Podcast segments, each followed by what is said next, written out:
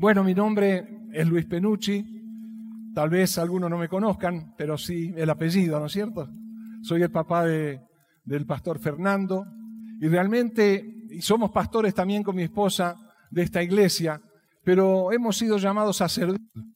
Eh, cuando el pastor Marcel nos, eh, nos puso como pastores, digamos, nos ordenó pastores, él nos dijo que íbamos a salir y entrar, íbamos a ir a distintos lugares y a pesar de tantas canas que tengo, gracias a Dios estamos cumpliendo con, con ese mandato y también poder servir en este lugar, ¿no es cierto? Con un maravilloso de gente que también tenemos en, las, en los grupos fe. Así que eh, quiero en esta mañana traerles la palabra de Dios y no sé si han puesto el título, pero el título es vivir y construir sobre principios inconmovibles. Vivir y construir sobre principios inconmovibles. Y estos principios, ¿dónde los encontramos? Los encontramos en Dios. No los encontramos en ningún libro secular. Lo encontramos en la Dios. Y quiero leerles en un ratito, ¿no es cierto?, unos pasajes, pero a lo largo de tanto tiempo de la historia, Dios instruyó, ¿no es cierto?, a hombres a los cuales inspiró para poder transmitirles su palabra. Fundamentalmente y originalmente al pueblo judío, al pueblo hebreo, y por consecuencia en este tiempo, en aquella época bajo la, bajo la gracia, pero creo, ¿no es cierto?, que es el tiempo un tiempo especial en el cual Dios nos está permitiendo vivir. Todo, absolutamente todo lo que está en su palabra es para instruir y para corregir, como dice la palabra de Dios en 2 de Timoteo 3, 16 y 17. Esta es mi notebook, ¿saben? dice acá eh, 2 Timoteo 3, 16 y 17 no sé, no lo han puesto, no importa. Toda la escritura es inspirada por Dios y útil para enseñar, para reprender, para corregir y para instruir en justicia, a fin de que el siervo, el hombre de Dios, esté enteramente preparado y capacitado para toda buena obra.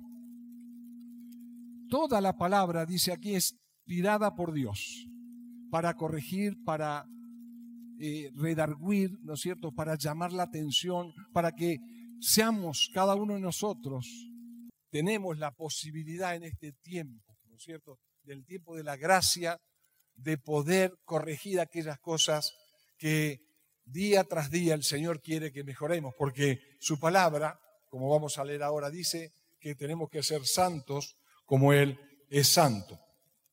Y esta palabra nos lleva también a disfrutar los beneficios, ¿no es cierto?, de ser obedientes. Les dejo para que ustedes anoten en Deuteronomio capítulo 28, del 1 al 14, ahí están las bendiciones de la obediencia. Las bendiciones de la obediencia. No la vamos a leer, yo quiero que ustedes en esta semana lo puedan leer en sus casas. Y en Levítico capítulo 19, esto todo a modo de introducción, ¿eh? Levítico capítulo 19 dice así. El Señor le ordenó a Moisés que hablara con toda la asamblea de los israelitas y les dijera, sean santos porque yo soy santo, el Señor su Dios, soy santo. Respeten todos ustedes a su madre y a su padre y observen bien y observen mis sábados, yo soy el Señor su Dios. No se vuelvan a los ídolos inútiles, ni se hagan dioses de metal fundido. Yo soy el Señor su Dios. vamos a saltar al 9. Cuando llegue el tiempo de la cosecha, no cieguen hasta el último rincón de sus campos, ni recojan todas las espigas que allí queden. No rebusquen hasta el último racimo de sus viñas, ni recojan las uvas que se hayan caído. Déjenlas para los pobres y los extranjeros yo soy el Señor su Dios. No roben, no mientan, no engañes a tu prójimo, no juren en mi nombre solo por jurar, ni profanen el nombre de su Dios. Yo soy el Señor. No explotes a tu prójimo, ni lo, despojes, de nada. No retengas el salario de tu jornalero hasta el día siguiente. No maldigas al sordo, ni te pongas tropiezo, ni le pongas tropiezo al ciego, si no teme a tu Dios, yo soy el Señor. No perviertas la justicia, ni te muestres parcial en favor del pobre o del rico, sino juzga a todos con justicia. No andes difundiendo calumnias entre tu pueblo, ni expongas la vida de tu, la vida de tu prójimo con falso testimonio. Yo soy el Señor. No alimentes odios secretos contra tu hermano, sino reprende con franqueza a tu prójimo para que no sufras las consecuencias de su pecado. No seas vengativo con tu prójimo, ni le guardes rencor. Ama a tu prójimo como a ti mismo. Yo soy el Señor. Fíjense ustedes que antes que el pueblo hebreo entrara en la tierra prometida, ya habían salido de Egipto, Dios le da a través de Moisés los mandamientos, los preceptos, las ordenanzas, para que el pueblo lo cumpla. Preparó todo el ambiente, digamos, futuro, ¿no es cierto? Les hizo la hoja de ruta para lo que venía. Y él cada vez que dice acá, eh, es como que lo firma, ¿no es cierto? Dice, yo soy el Señor. ¿eh? Él es el que está diciendo esta palabra. Y ¿saben qué? Una de las conclusiones, ¿no es cierto?, que vamos a sacar es que nosotros tenemos que poner nuestra vida absolutamente toda bajo estos principios que Dios estableció.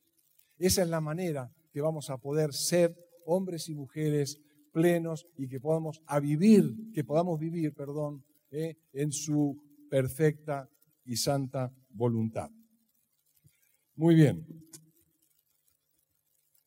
Hay dos historias que yo quiero eh, comentarles para que podamos tomar referencia. ¿no? Es, hay muchas historias en la Biblia que nos inspiran y son un ejemplo a seguir o no. en este caso, lo que yo quiero compartirles es una historia que es la, historia de Samson, la primera. El pueblo judío, después que entró en la tierra prometida, ¿no es cierto?, con Josué, eh, tuvo un tiempo, ¿no es cierto?, luego que murió Josué y murió, murieron todos los ancianos que dirigían al pueblo, tuvieron un tiempo muy difícil.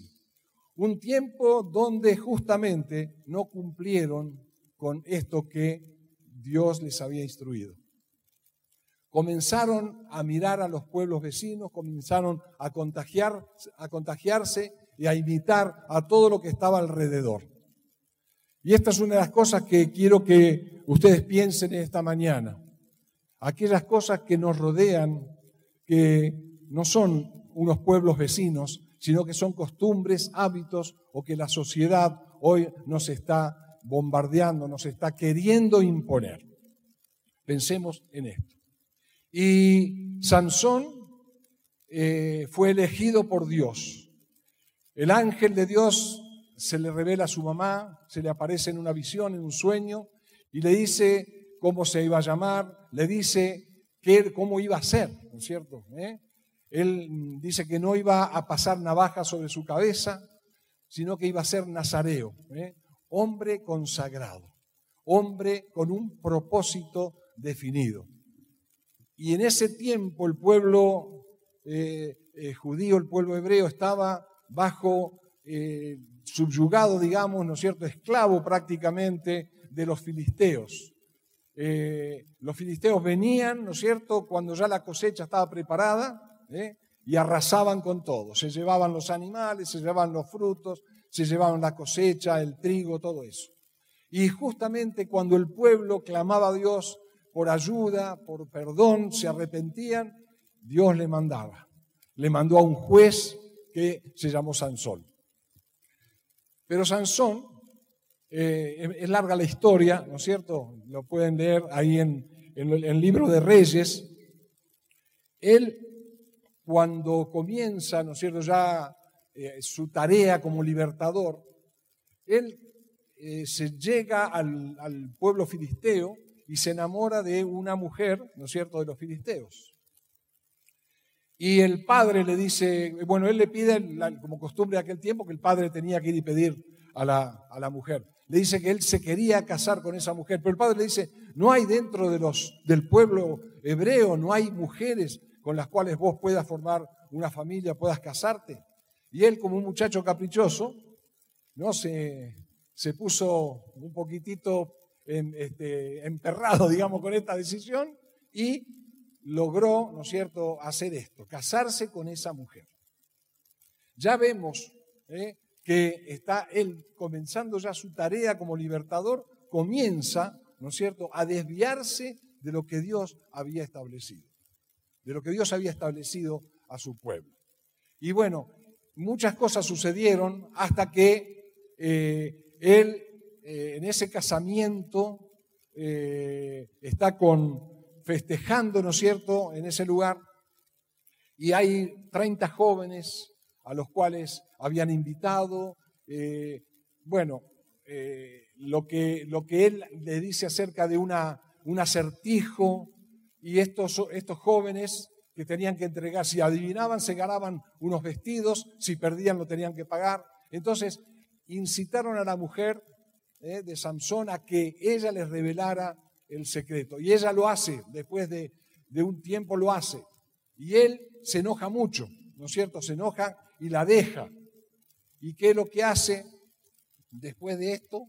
Eh, toma, ¿no es cierto?, eh, a un grupo de gente a los cuales les los, mata y les quita sus vestidos y se los entrega a estos muchachos. Después de todo esto, los filisteos ya empiezan a verlo a él como un enemigo y lo tratan de matar. Y en un momento hay tres mil hombres que lo esperan y eh, él con una quijada de asno mata a mil filisteos. Sigue la historia de Sansón y llega un momento que él se enamora de otra mujer, de Dalila. Dalila. Y eh, lo que hacen los príncipes de los filisteos, la tratan de sobornar, o la sobornan, mejor dicho. Le ofrecen darle cada uno de los príncipes mil cien eh, ciclos de plata. Era como un kilo y medio de plata, ¿no es cierto?, en, nuestra, en nuestro peso. Y una y otra vez, una y otra vez, ella trata de descubrir, ¿no es cierto?, lo que el motivo de la fuerza, porque el motivo de, lo, de los filisteos era tratar de ver cuál era el secreto.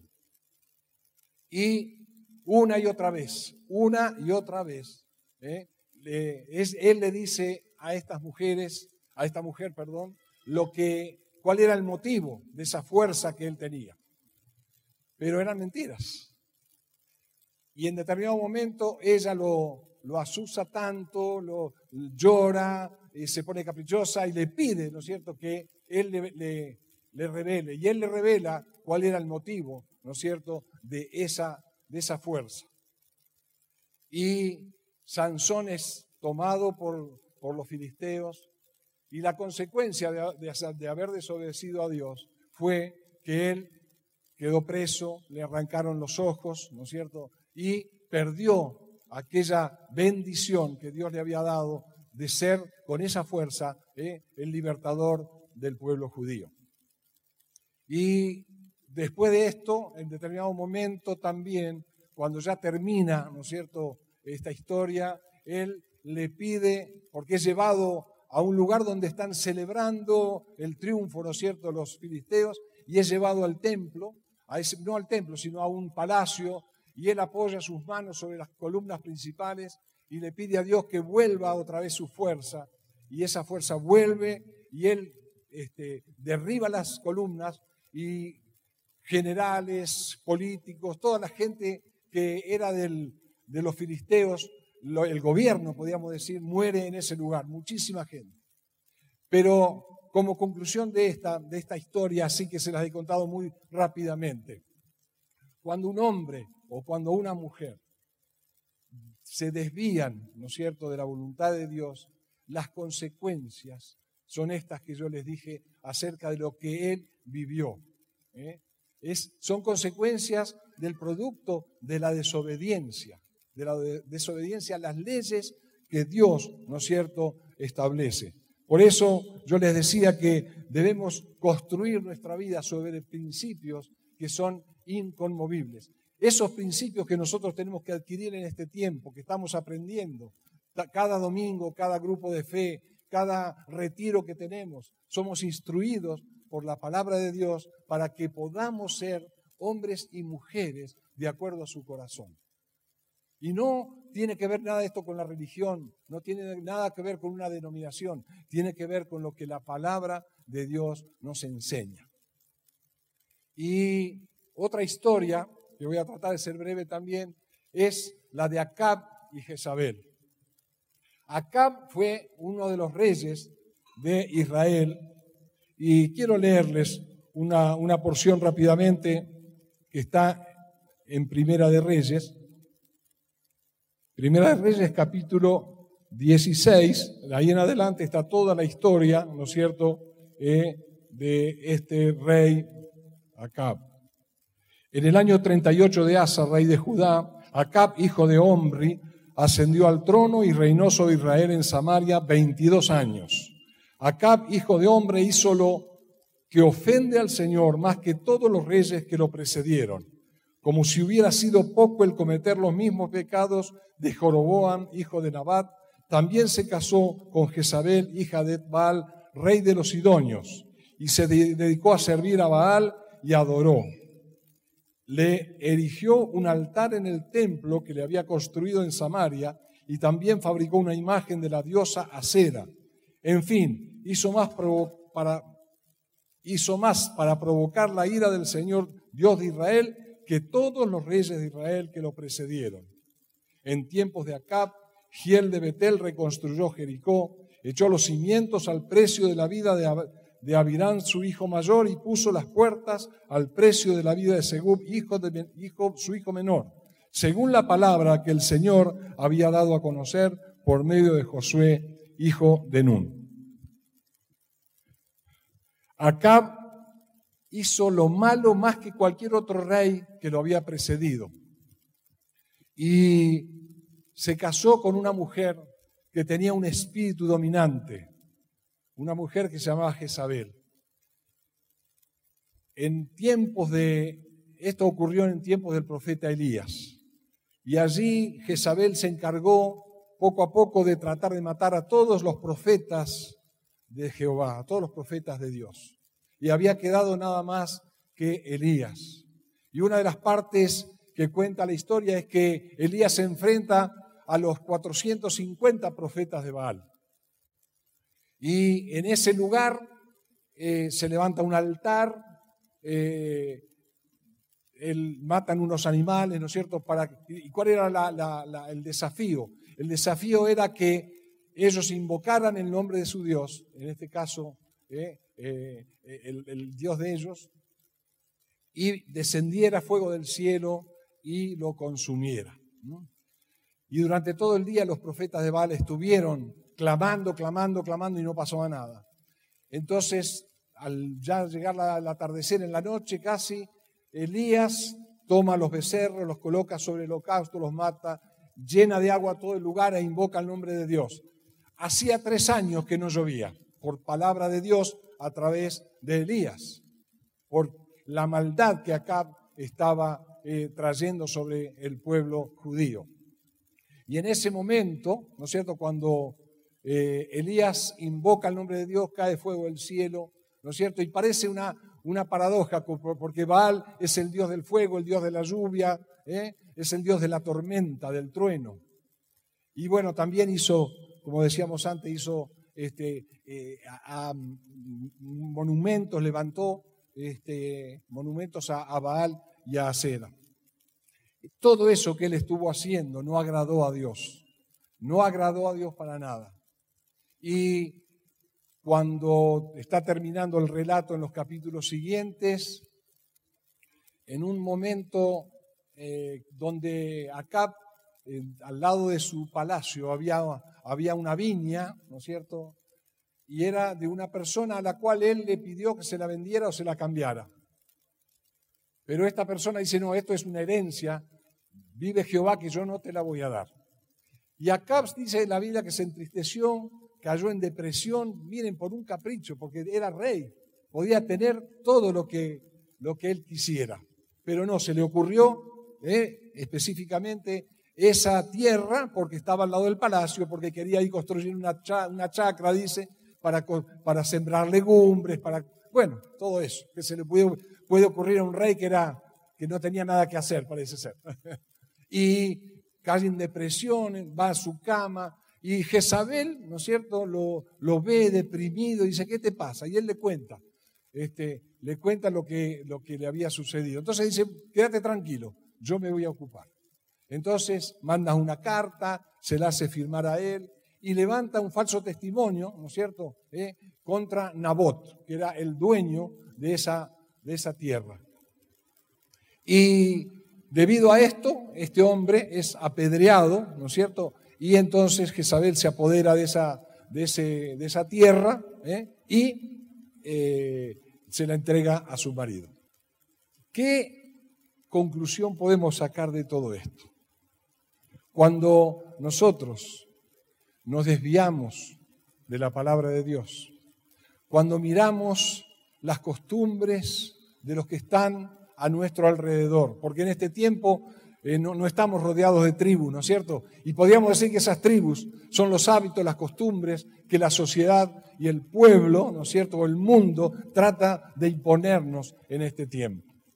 Y nosotros, como dicen romanos, no podemos conformarnos a este siglo. No debemos, no debemos para nada, frente a cualquier circunstancia, ¿no es cierto? Estos ejemplos que la, que la Biblia nos, nos muestra son justamente, Dios los puso allí, para que nosotros podamos mirar en ese espejo ¿eh? y ver esa, esa figura y esa consecuencia, ¿no es cierto?, que sufrieron estos hombres y mujeres, porque tanto después Jezabel muere de una manera violenta.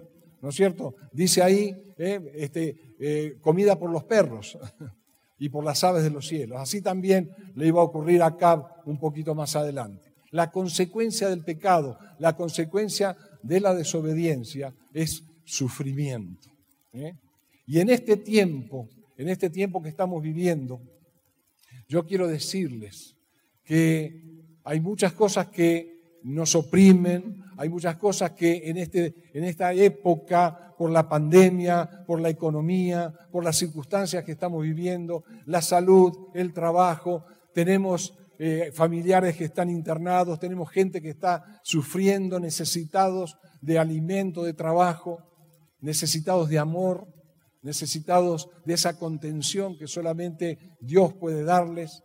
Y este es un tiempo muy especial en el cual nosotros tenemos que constituirnos en luz y sal. No podemos negociar nada de los principios establecidos en la palabra de Dios. Nada de lo que está escrito en su palabra podemos borrarlo. Ninguna de estas palabras. Por eso dice, ninguna tilde, ninguna jota va a ser quitada de esta palabra, dice el Señor. Entonces, este es un tiempo, queridos hermanos y amigos y los que están allí en casa, yo los bendigo y les digo que hay palabra de Dios en este día para ustedes. Hay palabra de Dios para que nos revele a nuestro espíritu todo esto que Él quiere que nosotros hagamos en este tiempo.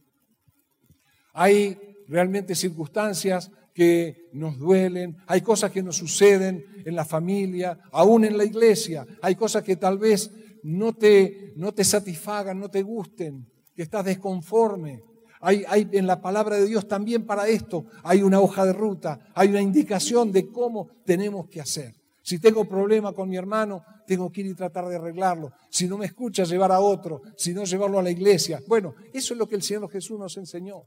¿eh? Tener amor, tener paciencia. Por eso dice, honra a tu prójimo como a ti mismo. Honra a tu prójimo como a ti mismo. Familias, Estamos hablando en estos días de los cimientos de manantiales. ¿No es cierto? El primer cimiento es la palabra de Dios. Ahora, manantiales ha, eh, digamos, establecido cinco cimientos fundamentales en los cuales trabajamos y en los cuales nos entrenamos, en los cuales nos preparamos y somos instruidos. Entonces, qué importante es que concentremos, ¿no es cierto?, nuestros pensamientos en esta palabra que Dios cada día nos va dando.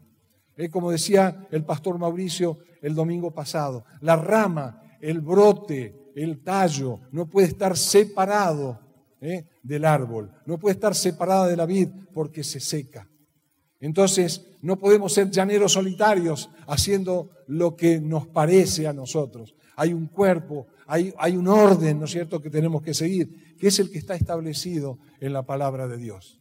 Nadie tenga, dice Pablo, más alto concepto de sí que el que debe tener, sino que piense ¿eh? que los demás son como superiores a nosotros mismos. Esto es palabra de Dios y la tenemos que aplicar todos los días. Ahora estamos leyendo el Evangelio de Mateo y, leemos, y podemos leer otros, eh, libros de la Biblia, ¿no es cierto? Pero allí encontramos en la hoja de ruta, allí encontramos donde Dios nos está instruyendo a través de ejemplos, a través de sus parábolas, a través de sus prédicas. Leía en estos días las bienaventuranzas y qué maravilla, ¿no es cierto?, es escuchar esa palabra de Jesús. Yo me imaginaba a los discípulos y a la gente sentada allí, ¿no es cierto?, escuchando estas tremendas enseñanzas que Dios les daba, que Jesús les daba. Y cada uno de nosotros, día tras día, tenemos que buscar la presencia de Dios. No es esa oración cortita por algo, el pastor nos ha, el pastor Fernando nos ha instruido y nos ha pedido que oremos 30 minutos por día con pasión, clamando a Dios. ¿Cuál es tu necesidad? ¿Tienes necesidades? Claro que tenemos necesidades. Todos tenemos necesidades de salud, de trabajo, ¿eh? De, un mejor bienestar, sueños, proyectos que por ahí con todo esto han quedado un poco relegados. Pero yo les declaro en el nombre de Jesús que si ustedes y cada uno de nosotros, me incluyo, ¿eh? nos apegamos a su palabra, Él nos va a llevar de gloria en gloria, de triunfo en triunfo, como dice su palabra.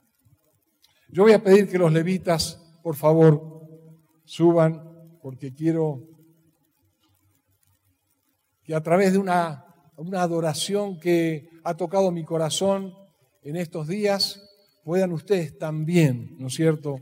Puedan también ustedes escucharla y puedan, podamos juntos también alabar a nuestro Dios. ¿eh?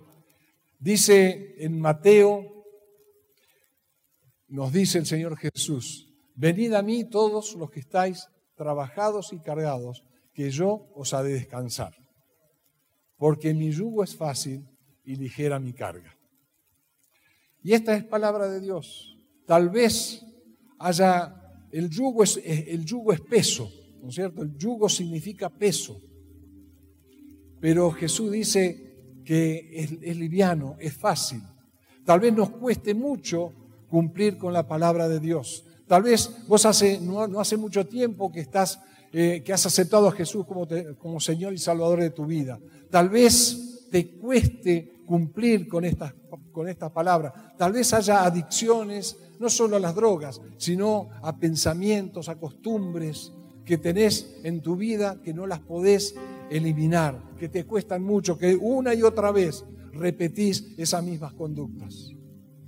Por eso quiero que cantemos ahora esta alabanza, esta adoración, porque va a ser de inspiración para nosotros.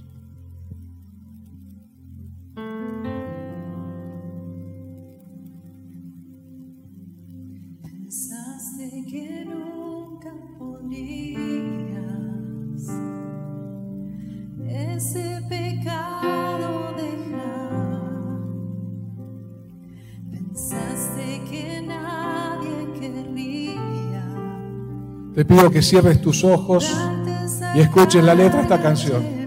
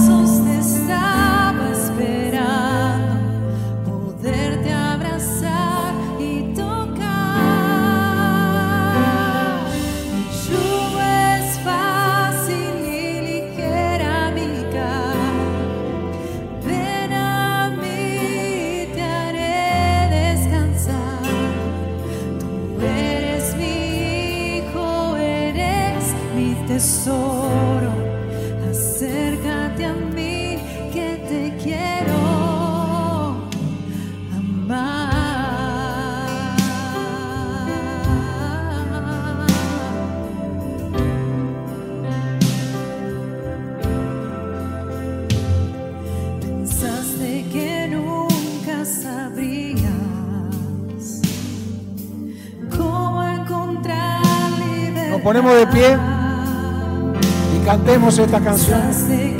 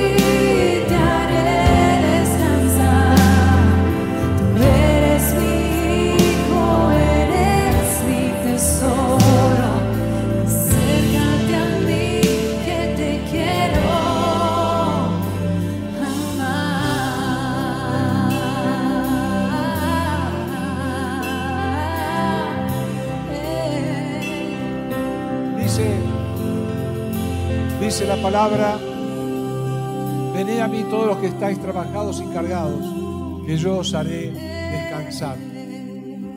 Y viene a mi memoria ahora la, la parábola del hijo pródigo, ese padre que estaba en la puerta esperando a su hijo que se había ido lejos, que también quiso hacer su vida, que también se fue tras las costumbres de los pueblos que lo rodeaban. Y dilapidó toda su riqueza y estaba total miseria cuando él pensó y dijo, en la casa de mi padre muchos obreros tienen abundancia de pan, yo acá perezco de hambre. Y volvió, volvió a la casa del padre. Y el padre lo estaba esperando en la puerta, como todas las noches, como todas las tardes, lo estaba esperando. Jesús hoy nos dice esto. Acá estoy para recibirte, para abrazarte. Si hace muchos años que tenés, lo tenemos a Jesús en nuestra vida, si hace poco, igual todos los días, el Señor está a la puerta para recibirnos y para que podamos llevar a sus pies todas aquellas cargas, todas aquellas cosas que nos cuesta, que nos cuesta mucho poder solucionar. Y este hijo llegó a los pies del Padre y el Padre lo abrazó, el Padre lo restituyó, le volvió a dar el lugar que él había abandonado, lo puso en honra nuevamente. Y esto es lo que Dios hace con todos nosotros cuando reconocemos cuáles son nuestras dificultades, cuál es nuestro pecado, cuál es nuestra falta.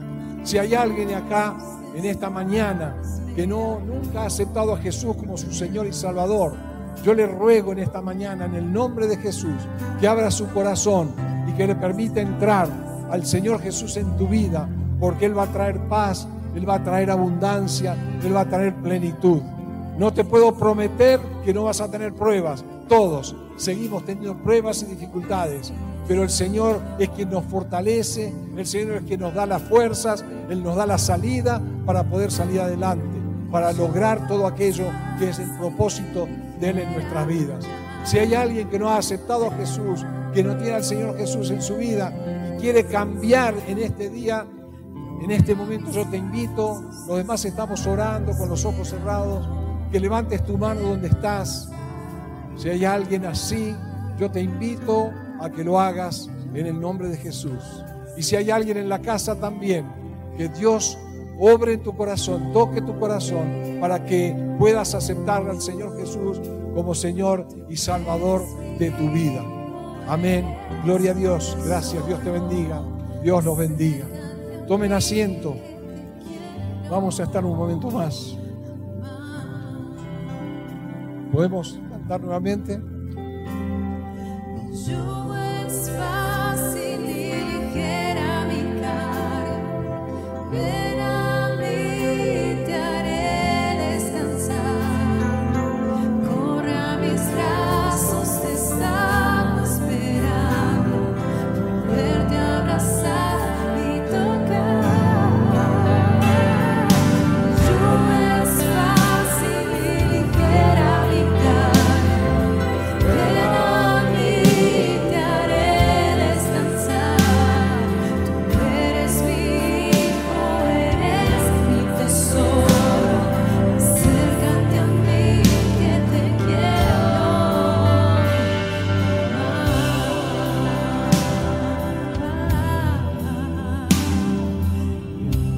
Dice también la palabra de Dios, clama a mí y yo te responderé y te, ha- te haré ver cosas profundas, tremendas, grandes para bendecir tu vida.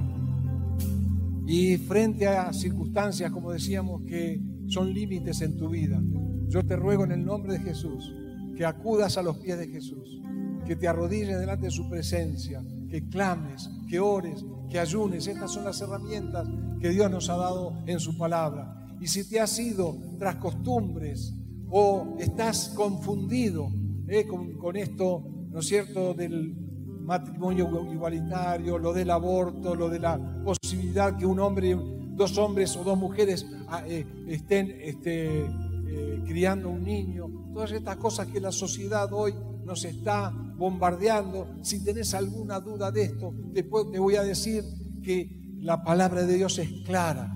Hemos visto para, en estos días el tema de la familia. La familia nace en el corazón de Dios y está compuesta por un hombre y por una mujer.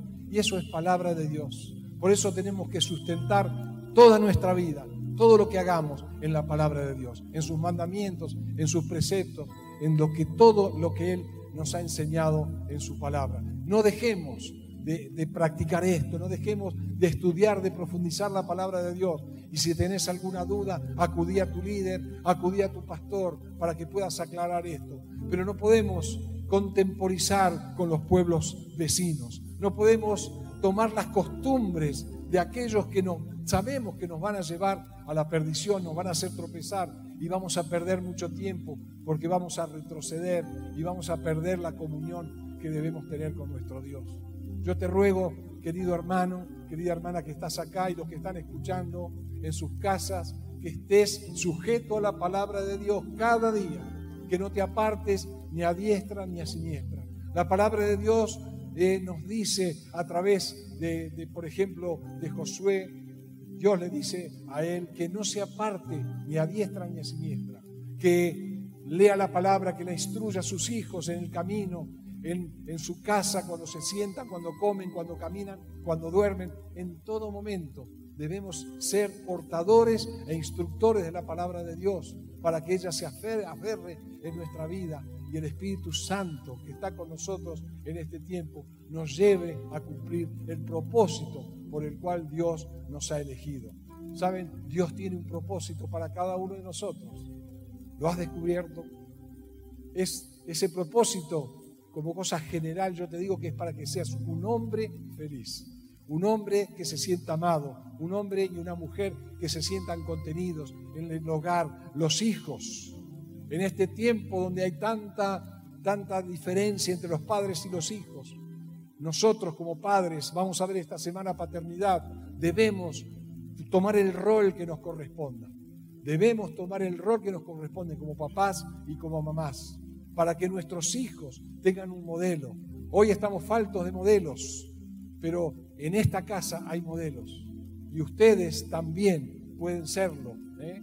Seguramente Dios les va a permitir, porque es el propósito que Dios tiene para cada uno de nosotros. Jesús te vuelve a decir, vení a mí si estás cargado, si estás trabajado, si hay cosas que te pesan en tu vida que no has podido eliminar pensamientos, aún vicios, adicciones, acudí a Dios, acudí a los pies de Cristo, porque Él tiene cuidado de nosotros y Él tiene pensamientos de bien y no de mal, como dice su palabra. Él quiere bendecirte, Él quiere prosperarte, Él quiere que seas un hombre y una mujer de acuerdo a su corazón.